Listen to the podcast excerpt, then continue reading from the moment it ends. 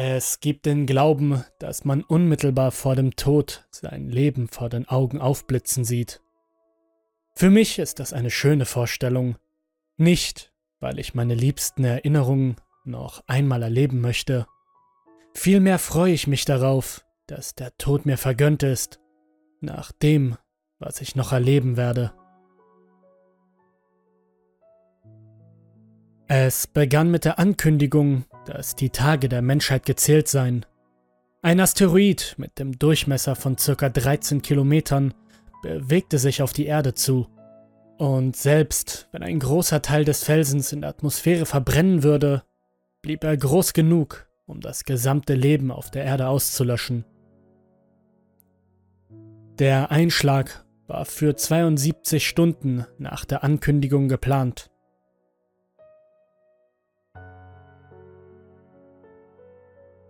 Nach der Bekanntgabe der Nachricht wurde jede Art von Live-Sender eingestellt. Fernsehen, Radio und sogar die meisten großen Webseiten wurden einfach abgeschaltet. Riley war der Meinung, dass jetzt das Chaos erst richtig losgehen würde. Brände, Unruhen, ein Holocaust der Ekstase und der Freiheit, wie Lovecraft es ausdrückte. Der Holocaust fand zweifellos in den großen Städten der Welt statt, aber nicht in der winzigen Stadt, in der wir lebten. Nein, anstelle von wütenden Bränden und Unruhen gab es nur das Hupen unzähliger Fahrzeuge und die verzweifelten Schreie der Bewohner des Wohnkomplexes, in denen wir wohnten und viele andere. Nach 24 Stunden verstummten die Schreie doch gelegentlich konnte Riley und ich Schluchzen von der anderen Seite der Wand in unserem Schlafzimmer hören, so dass wir im Wohnzimmer schliefen.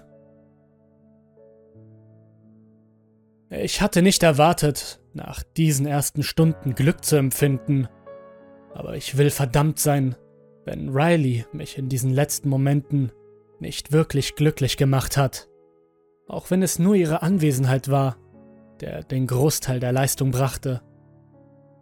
Wir spielten Videospiele, erinnerten uns an Fotos von uns und unseren Freunden an den Wänden und schafften es sogar, mit unserer eigenen Sterblichkeit Frieden zu schließen. Gemeinsam war der Tod viel weniger beängstigend. Wir konnten sogar mit unseren Familien sprechen, bevor die Handys ausfielen, und das trug dazu bei, ein wenig Seelenfrieden zu schaffen. Das einzige Mal, dass es einen Anflug von wahrhafter Wehmut gab, war in der ersten Nacht, als wir in der ganzen Wohnanlage Schüsse hörten. An den rhythmischen Schüssen und dem Fehlen anderer Rufe oder Schreie konnte ich erkennen, dass es sich um Selbstmord handelte. In dieser Nacht schliefen wir in den Armen des anderen ein. Tränen befleckten unsere Kissen. Meine Augen waren immer noch ganz geschwollen, als ich aufwachte, so dass ich Schwierigkeiten hatte, die Zeit auf der Uhr zu lesen. Um zwei Uhr morgens stand ich auf, wobei ich darauf achtete, Riley nicht zu wecken, und schaute aus der Glasschiebetür.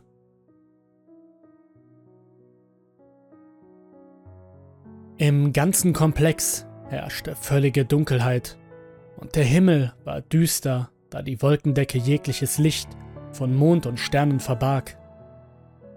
Unsere Wohnung befand sich innerhalb einer Art Gebäudering, so dass ich keine Lichter der Stadt sehen konnte, falls überhaupt noch welche brannten. Die Küche war in einem kleinen Raum direkt neben dem Wohnzimmer untergebracht, ebenso wie das Melatonin, das sich auf der Mikrowelle stehen gelassen hatte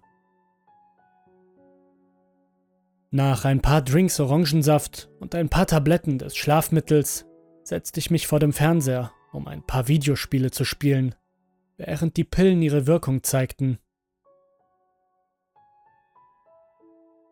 Im Schein des Fernsehgeräts fand mich Riley, während ich mich bemühte, die Bestenliste einiger meiner Lieblingsspiele aus meiner Kindheit anzuführen. Selbst aus dem Augenwinkel heraus ließ ihr Blick meine Nerven schwächer und mein Puls langsamer werden. Ihr erdbeerblondes Haar reflektierte wunderbar das Blinken der Lichter. Sie umarmte mich von hinten und betrachtete den Bildschirm.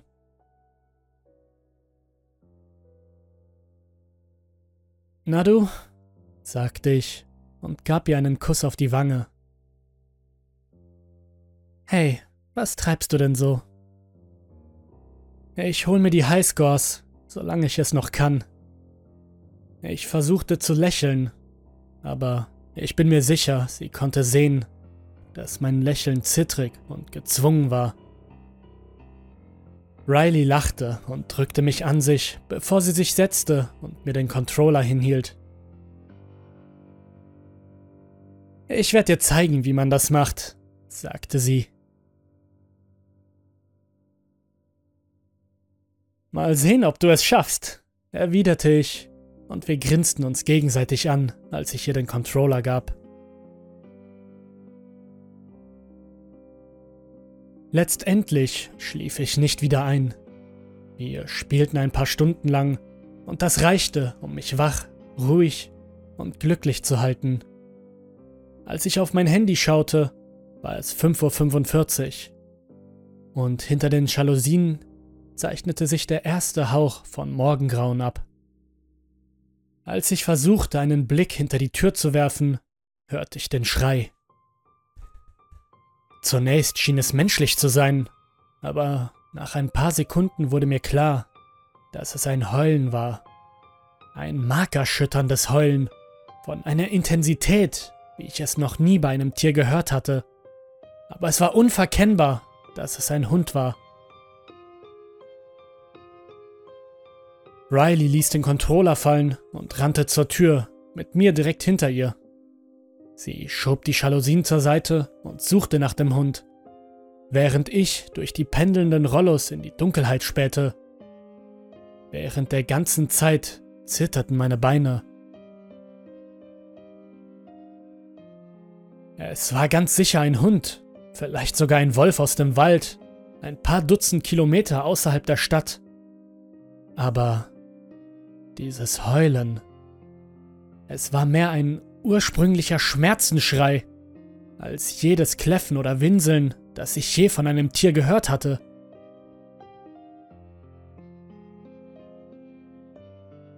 Es dauerte ein paar Minuten, bis sich unsere Augen an die Nacht gewöhnt hatten, und durch sie sahen wir einen grauen Husky, der über den Innenhof lief. Es sah fast so aus, als wäre er in einem Käfig, so wie er den Kopf schüttelte und vor dem sich abzeichnenden Wohnkomplex um ihn herum auf und ab ging. Er hat ein Halsband und er sieht nicht verletzt aus, flüsterte Riley. Aber wir sollten ihn uns ansehen, nur um sicher zu gehen. Ich nickte und konnte meinen Blick nicht von dem Hund abwenden. Riley schob die Tür auf und ging nach draußen. Ich könnte schwören, dass ich dabei sah, wie der Hund grinste und mit dem Schwanz wedelte.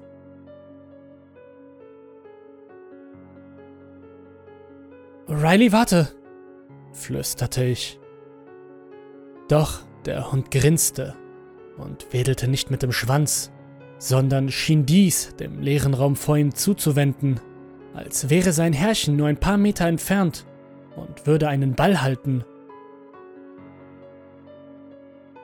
Sie befand sich bereits jenseits der Veranda und ging bei Minusgraden auf Zehenspitzen in Pyjamahose und Tanktop zu den Hund. Meine Worte erreichten sie nicht. Ich ignorierte die Kälte, die an meiner entblößten Haut nagte, und ging hinter ihr auf die Terrasse. Aber ich kam nicht sehr weit. Riley blieb stehen, als sie den Rand des Gartens erreicht hatte, und ich sah, wie ihr Gesicht an den Rändern, die ich erkennen konnte, erbleichte.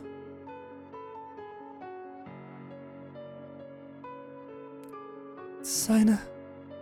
seine Augen, sagte sie und trat zurück auf die Veranda.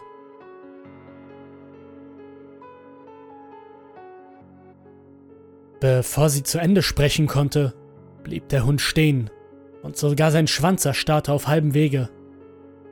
Ein leises Winseln entwich ihm, bevor er auf alle Viere fiel und sich im Schnee wälzte, als wolle er etwas abschütteln, das nach ihm greifen wollte.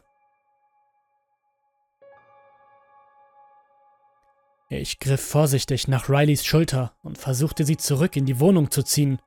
Sobald ich ihre Haut berührte, schrie der Hund wieder auf.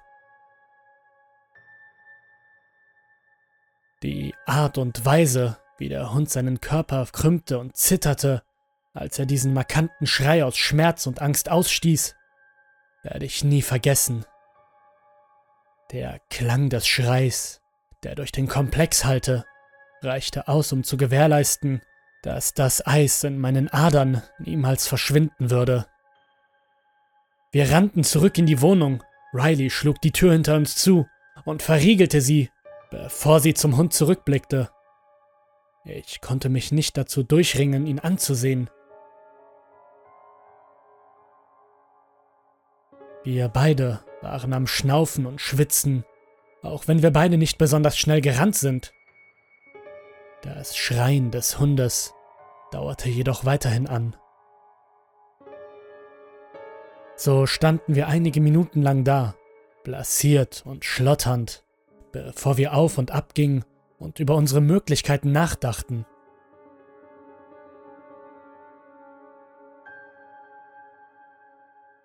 Für letzteres blieb allerdings nicht viel Zeit, da schon bald der Hund zurückkehrte. Ich saß auf einem der Stühle in der Küche, als ich aus dem Wohnzimmer ein kurzes, gestautes Keuchen von Riley hörte. Langsam drehte ich mich um, weil ich wusste, dass es der Hund war. Es gab nicht vieles, das Riley erneut so erblassen hätte lassen können. Die Vorhänge schwangen noch, was es noch schwieriger machte, in der Dunkelheit etwas zu erkennen. Aber es war da. Hinter der Tür befanden sich zwei schwach leuchtende rote Umrisse von Augen. Regungslos und ohne ein Blinzeln beobachtete es uns, wie wir uns vor Angst zusammenkauerten, bevor es sich im Schutz der Dunkelheit zurückzog. Keiner von uns wagte es auch nur zu atmen. In dem Moment, als ich ins Wohnzimmer trat, um Riley zu trösten, berstete die Glasschiebetür und Scherben flogen in den Raum. Der Hund stürzte sich auf mich, wobei er sprang und seinen Rücken verkrümmte, so dass seine Wirbelsäule direkt in meinen Bauch kollidierte und mich gegen die Wand schleuderte.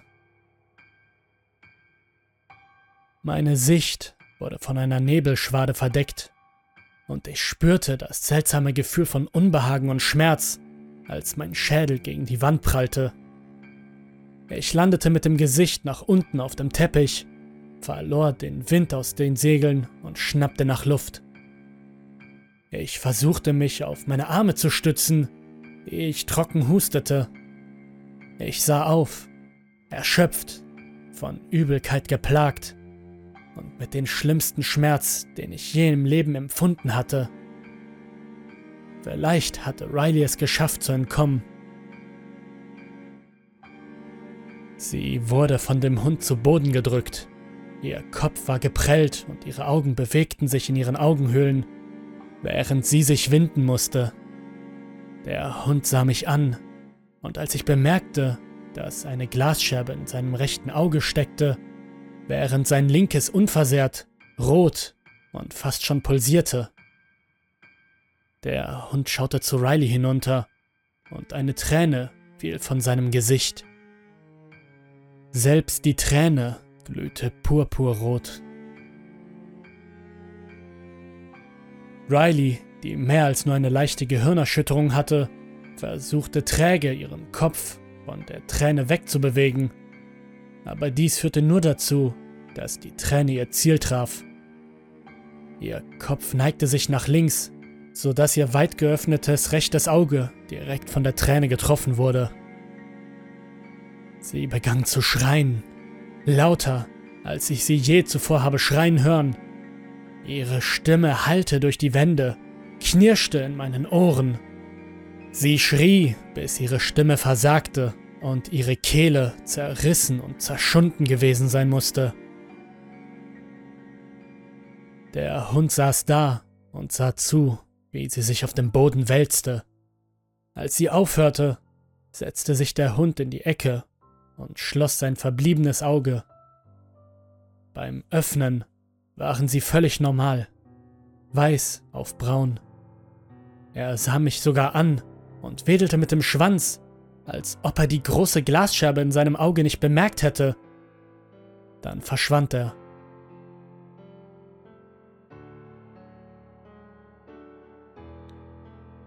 Riley war vor lauter Schmerzen ohnmächtig geworden. Ich nahm sie hoch und legte sie auf die Luftmatratze.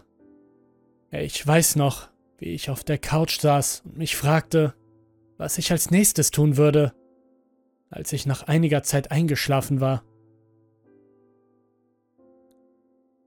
Als ich wieder aufwachte, wies ich einen riesigen Bluterguss am Bauch auf. Es tat unheimlich weh, überhaupt von der Couch aufzustehen. Riley lag immer noch im Bett. Sie hatte sich in der Nacht sogar mit dem Laken zugedeckt. Es war kalt, denn die Heizung war aus und das Loch in der Glasschiebetür konnte nicht repariert werden. Ich klebte eine Reihe von Alufolie über das Loch, dann legte ich die Decke über die Liege drüber, um es abzudecken. Das half zwar nicht viel gegen die Kälte, aber es war ausreichend. Der Hund war nicht in Sicht, obwohl sich in der Nacht ein dunkler Nebel über den Boden gelegt hatte, wodurch selbst die nahegelegenen Wohnungen schwer zu erkennen waren. Ich ging zurück zu Riley und zog die Bettdecke weg, um sicher zu gehen, dass sie nicht krank war oder über Nacht erfroren. Nachdem ich die Decke nur ein paar Zentimeter von ihrem Kopf heruntergezogen hatte, taumelte ich mit einem Schrei zurück und prallte gegen die gleiche Wand, gegen die mich der Hund zuvor geschleudert hatte. Ihre Hornhaut war leuchtend rot und ihre Iris pulsierte giftig grün. Sie atmete langsam und unregelmäßig, als ob sie sich abmühen würde. Sie lag auf dem Rücken, war bei Bewusstsein, aber ihre Augen waren auf die Decke gerichtet, unbeweglich, während sie mechanisch und schwerfällig weiteratmete. Völlig erstarrt saß ich an der Wand. Ich konnte nicht einmal richtig denken. Die Stille, die nur von Rileys Atmen unterbrochen wurde, hüllte mich völlig ein. Riley setzte sich langsam auf. Ihre Augen bewegten sich nicht und konzentrierten sich auf etwas, das ich nicht sehen konnte. Bitte. Ich kann nicht, begann sie, und ihre Augen tränten. Bist du. Bist du da? Ich bin hier, antwortete ich, stieß mich von der Wand ab und eilte zu ihr. Ich schnappte mir die Decke, unter der sie lag, und wickelte sie darin ein. Sie rührte sich nicht, und ihre Augen behielten ihren unverwandten starren Blick bei. Riley, kannst du mich hören? sagte ich, ergriff ihre Hand und sah ihr Gesicht genau an, während sie ins Leere blickte. Tränen liefen ihr über die Wange und hinterließen rote Spuren.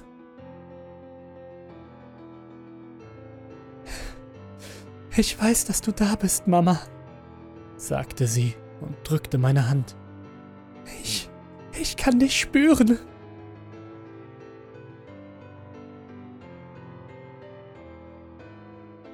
Mit einem Mal hörte sie auf zu schluchzen und ließ meine Hand los. Ihre Augen blickten nach oben.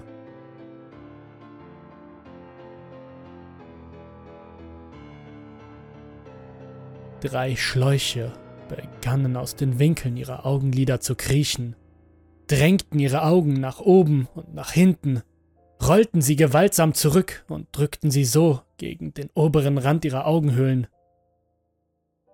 Mir drehte sich der Magen um, als ich erkannte, dass es sich um nackte Nervenstränge handelte.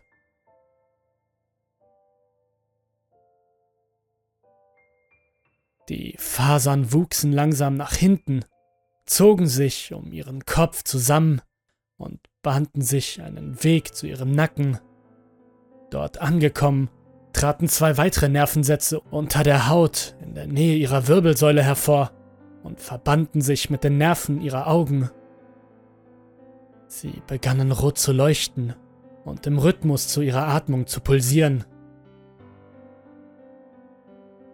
Das, das war alles, was ich ertragen konnte, ich anfing zu würgen und drohte mich zu übergeben und mir die Tränen übers Gesicht liefen. Ich schämte mich nicht zuzugeben, dass ich sie beinahe dort zurückgelassen hätte und hinaus in die eisige Kälte gerannt wäre, mit kaum Kleidung, die mich gewärmt hätte. Ich wollte nicht, dass meine letzten Momente mit Riley so ablaufen.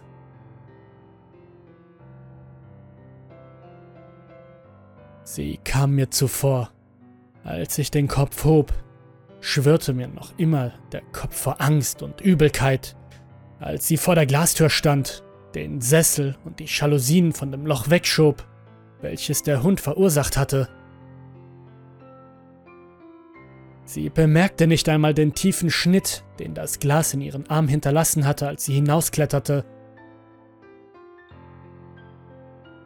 Sie trug immer noch eine Pyjamahose und ein Tanktop und schritt hinaus in den verschneiten Nebel.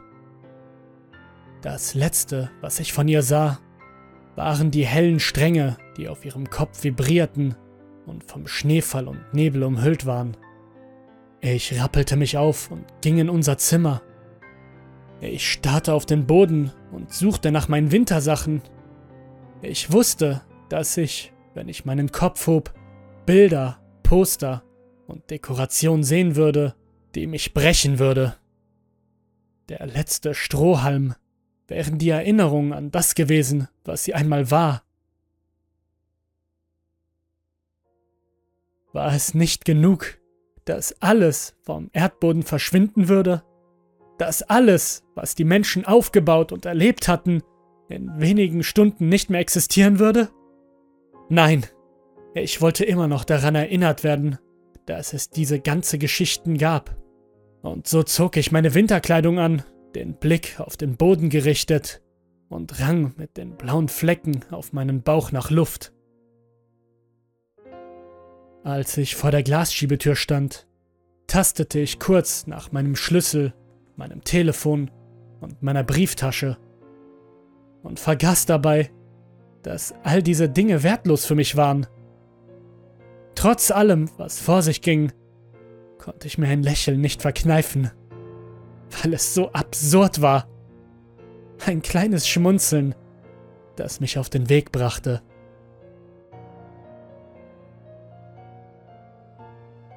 Der kalte Wind, der mir entgegenschlug, als ich auf die Terrasse trat, überzeugte mich fast davon, dass Riley erfroren sein musste, kurz nachdem sie gegangen war, bevor ich bemerkte, dass links von der Tür eine Blutspur zu den Ausgängen des Wohnkomplex führten. Selbst mit zwei Schichten Kleidung spürte ich die Kälte an jeder noch so kleinen Hautstelle. Meine Augen und Wangen fühlten sich an, als ob sie mit Nadeln gestochen würden. Ich musste ab und zu anhalten und die Augen schließen, um die Wärme in ihnen zu halten. Aber das war egal, denn der Nebel und der Schnee verdeckten das Sonnenlicht fast völlig. Der Himmel war stark bewölkt und der Nebel hatte die Sicht auf fast null reduziert. Es war, als hätte sich eine Aschewolke über die Stadt gelegt, wie bei einem Sandsturm während der großen Depression, als der Wind den Staub von unzähligen trockenen Feldern aufwirbelte und jede Stadt in seinem Weg in eine tiefe, giftige Schwärze tauchte. Dort, wo ich stand, war die Luft in den dunkelsten Grauton getaucht, als wäre die Luft selbst von einer dunklen, tintenschwarzen Krankheit befallen.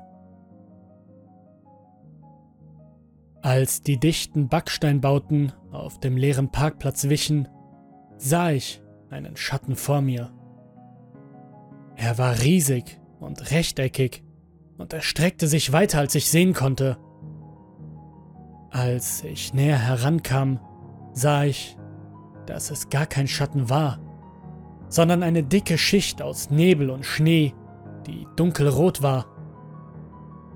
Er zog sich senkrecht vom Boden zum Himmel.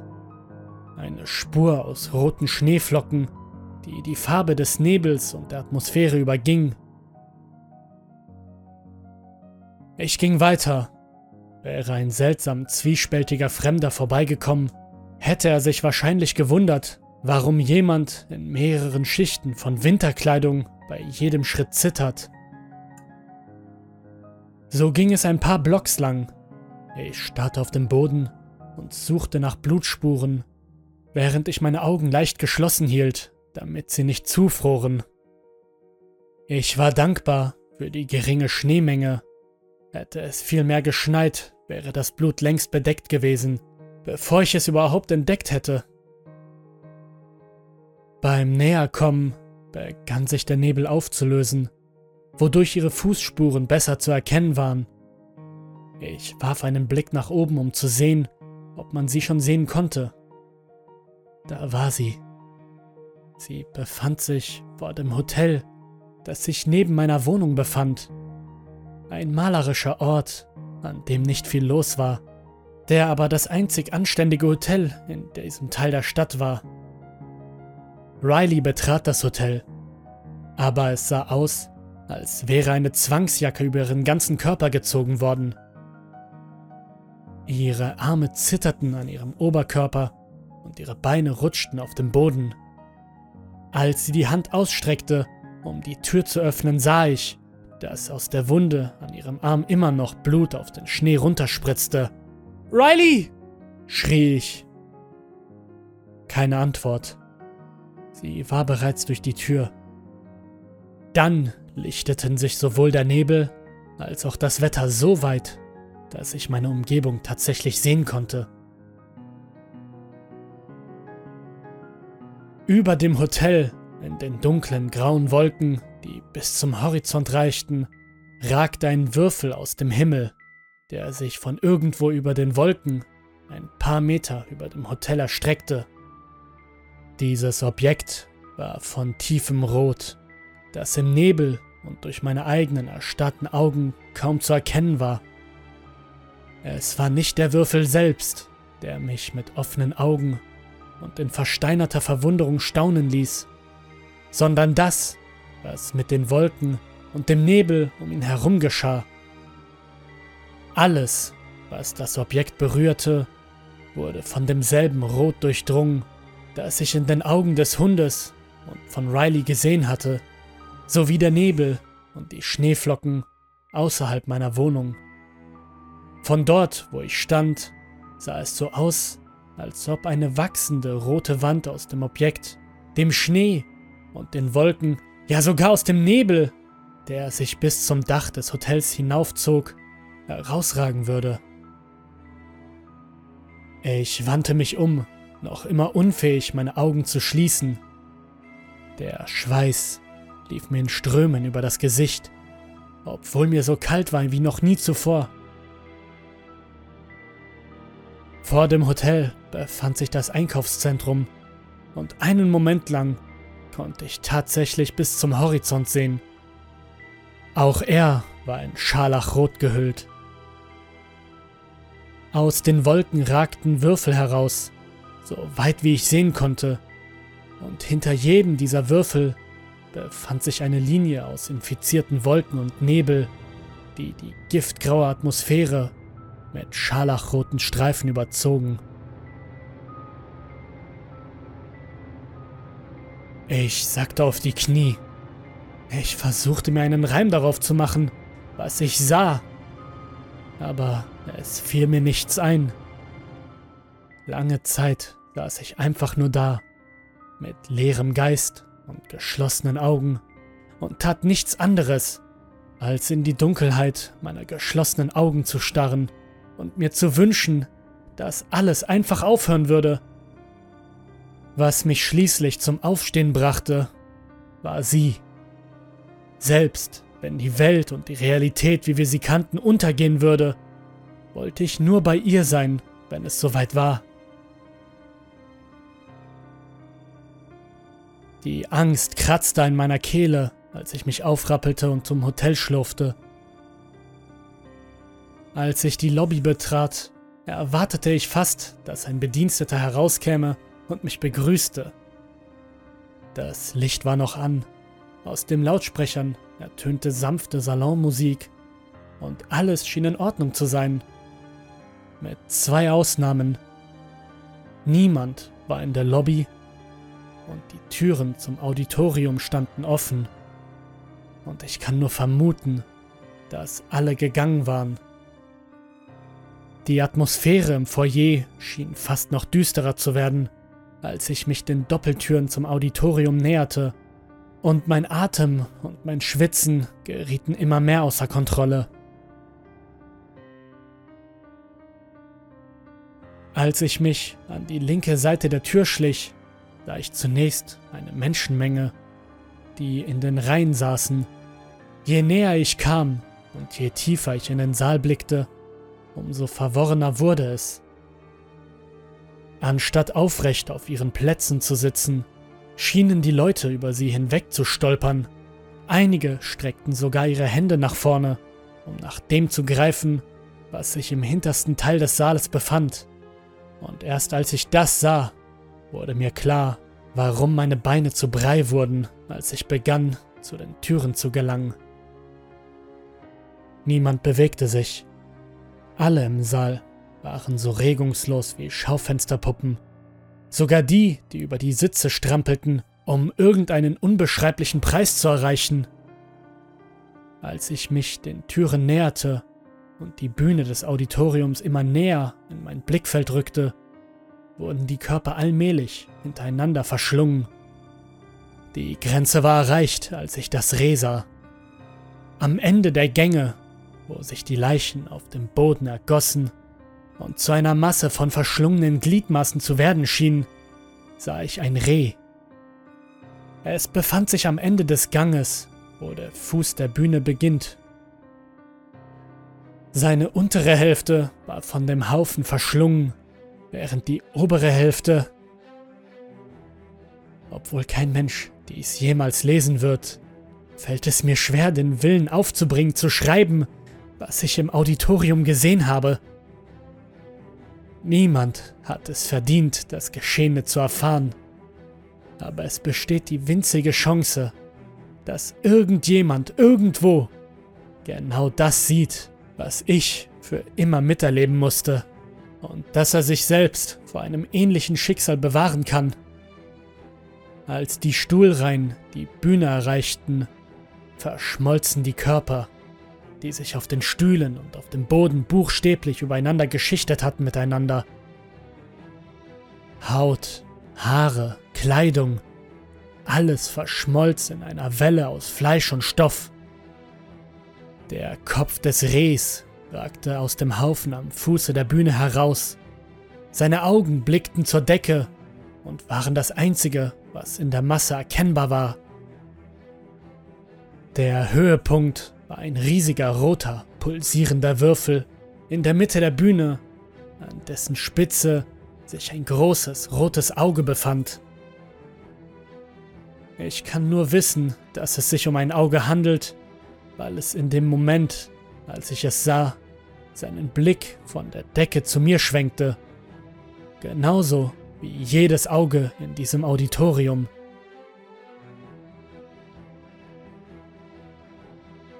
Dutzende von Augen öffneten sich in diesem Amalgam aus Fleisch, und jeder Hals, der sich in den umliegenden Reihen bewegen konnte, reckte sich, um mich zu sehen. Von der Brüstung aus sah ich das Leuchten selbst aus winzigen Winkeln und Zwischenräume in diesem Gewirr von Körpern. Alle waren durch einen Strang miteinander verbunden. Diese Schnur entsprang dem Auge auf der Bühne und verbreitete sich in alle Richtungen, die ich sehen konnte. In meiner Nähe bemerkte ich, wie sich die Schnur teilte und in die Menge ausbreitete und in die Augen all der Infizierten im Publikum schlich. Alles, was ich aufbringen konnte, war ein langsames Zurückweichen von diesem Ort.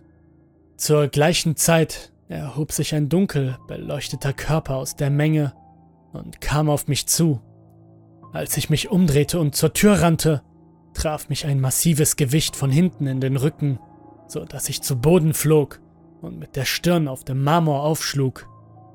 Übelkeit und Orientierungslosigkeit stiegen in mir auf, als ich versuchte, mich aufzurappeln und wieder zur Tür zu rennen. Aber es war zu spät.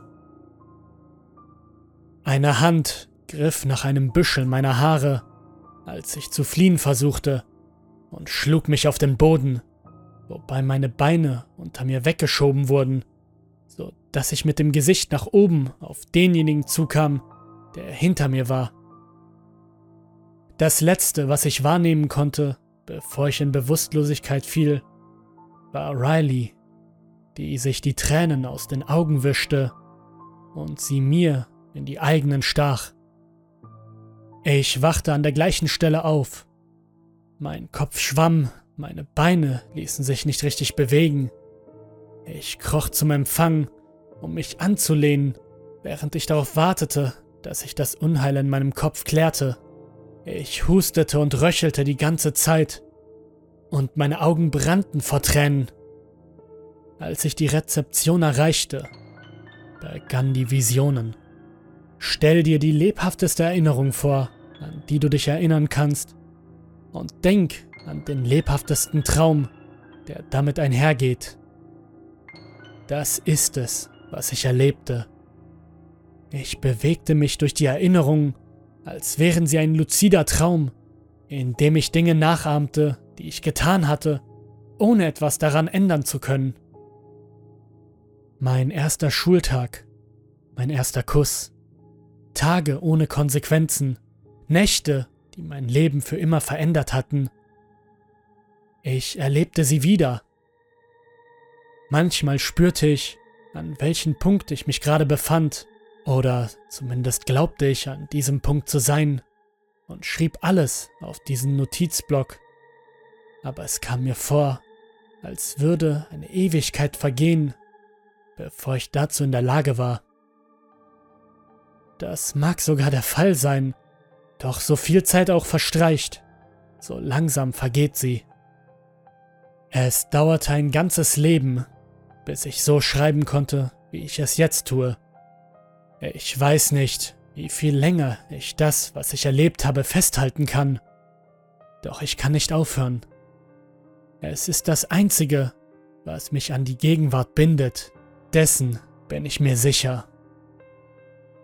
Ich weiß nur, wer ich bin, weil ich lesen kann, was ich zuvor geschrieben habe.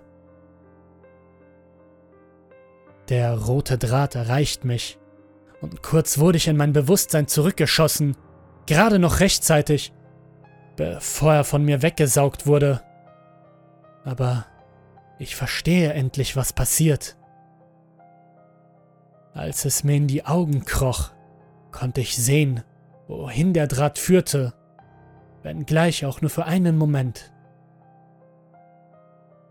Es war ein Funksignal. Das Signal ging von dem Draht zu dem riesigen Auge auf der Bühne und dann zu den Monolithen, die sich im Himmel reckten. Und von dort aus konnte ich spüren, wie meine Erinnerungen vervielfältigt und irgendwo gespeichert wurden. Wenn ich raten müsste, würde ich sagen, dass meine Erinnerungen an das Leben auf der Erde aufgezeichnet wurden.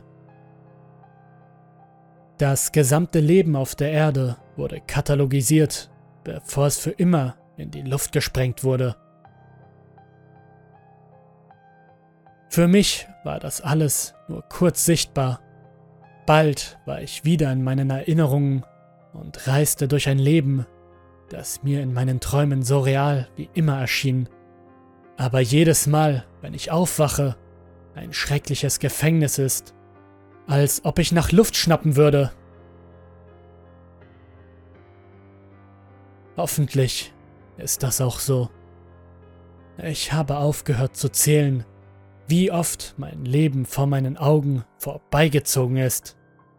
Bald werde ich wohl nicht mehr in dieses Notizbuch schreiben können, denn die Erinnerungen werden immer realer.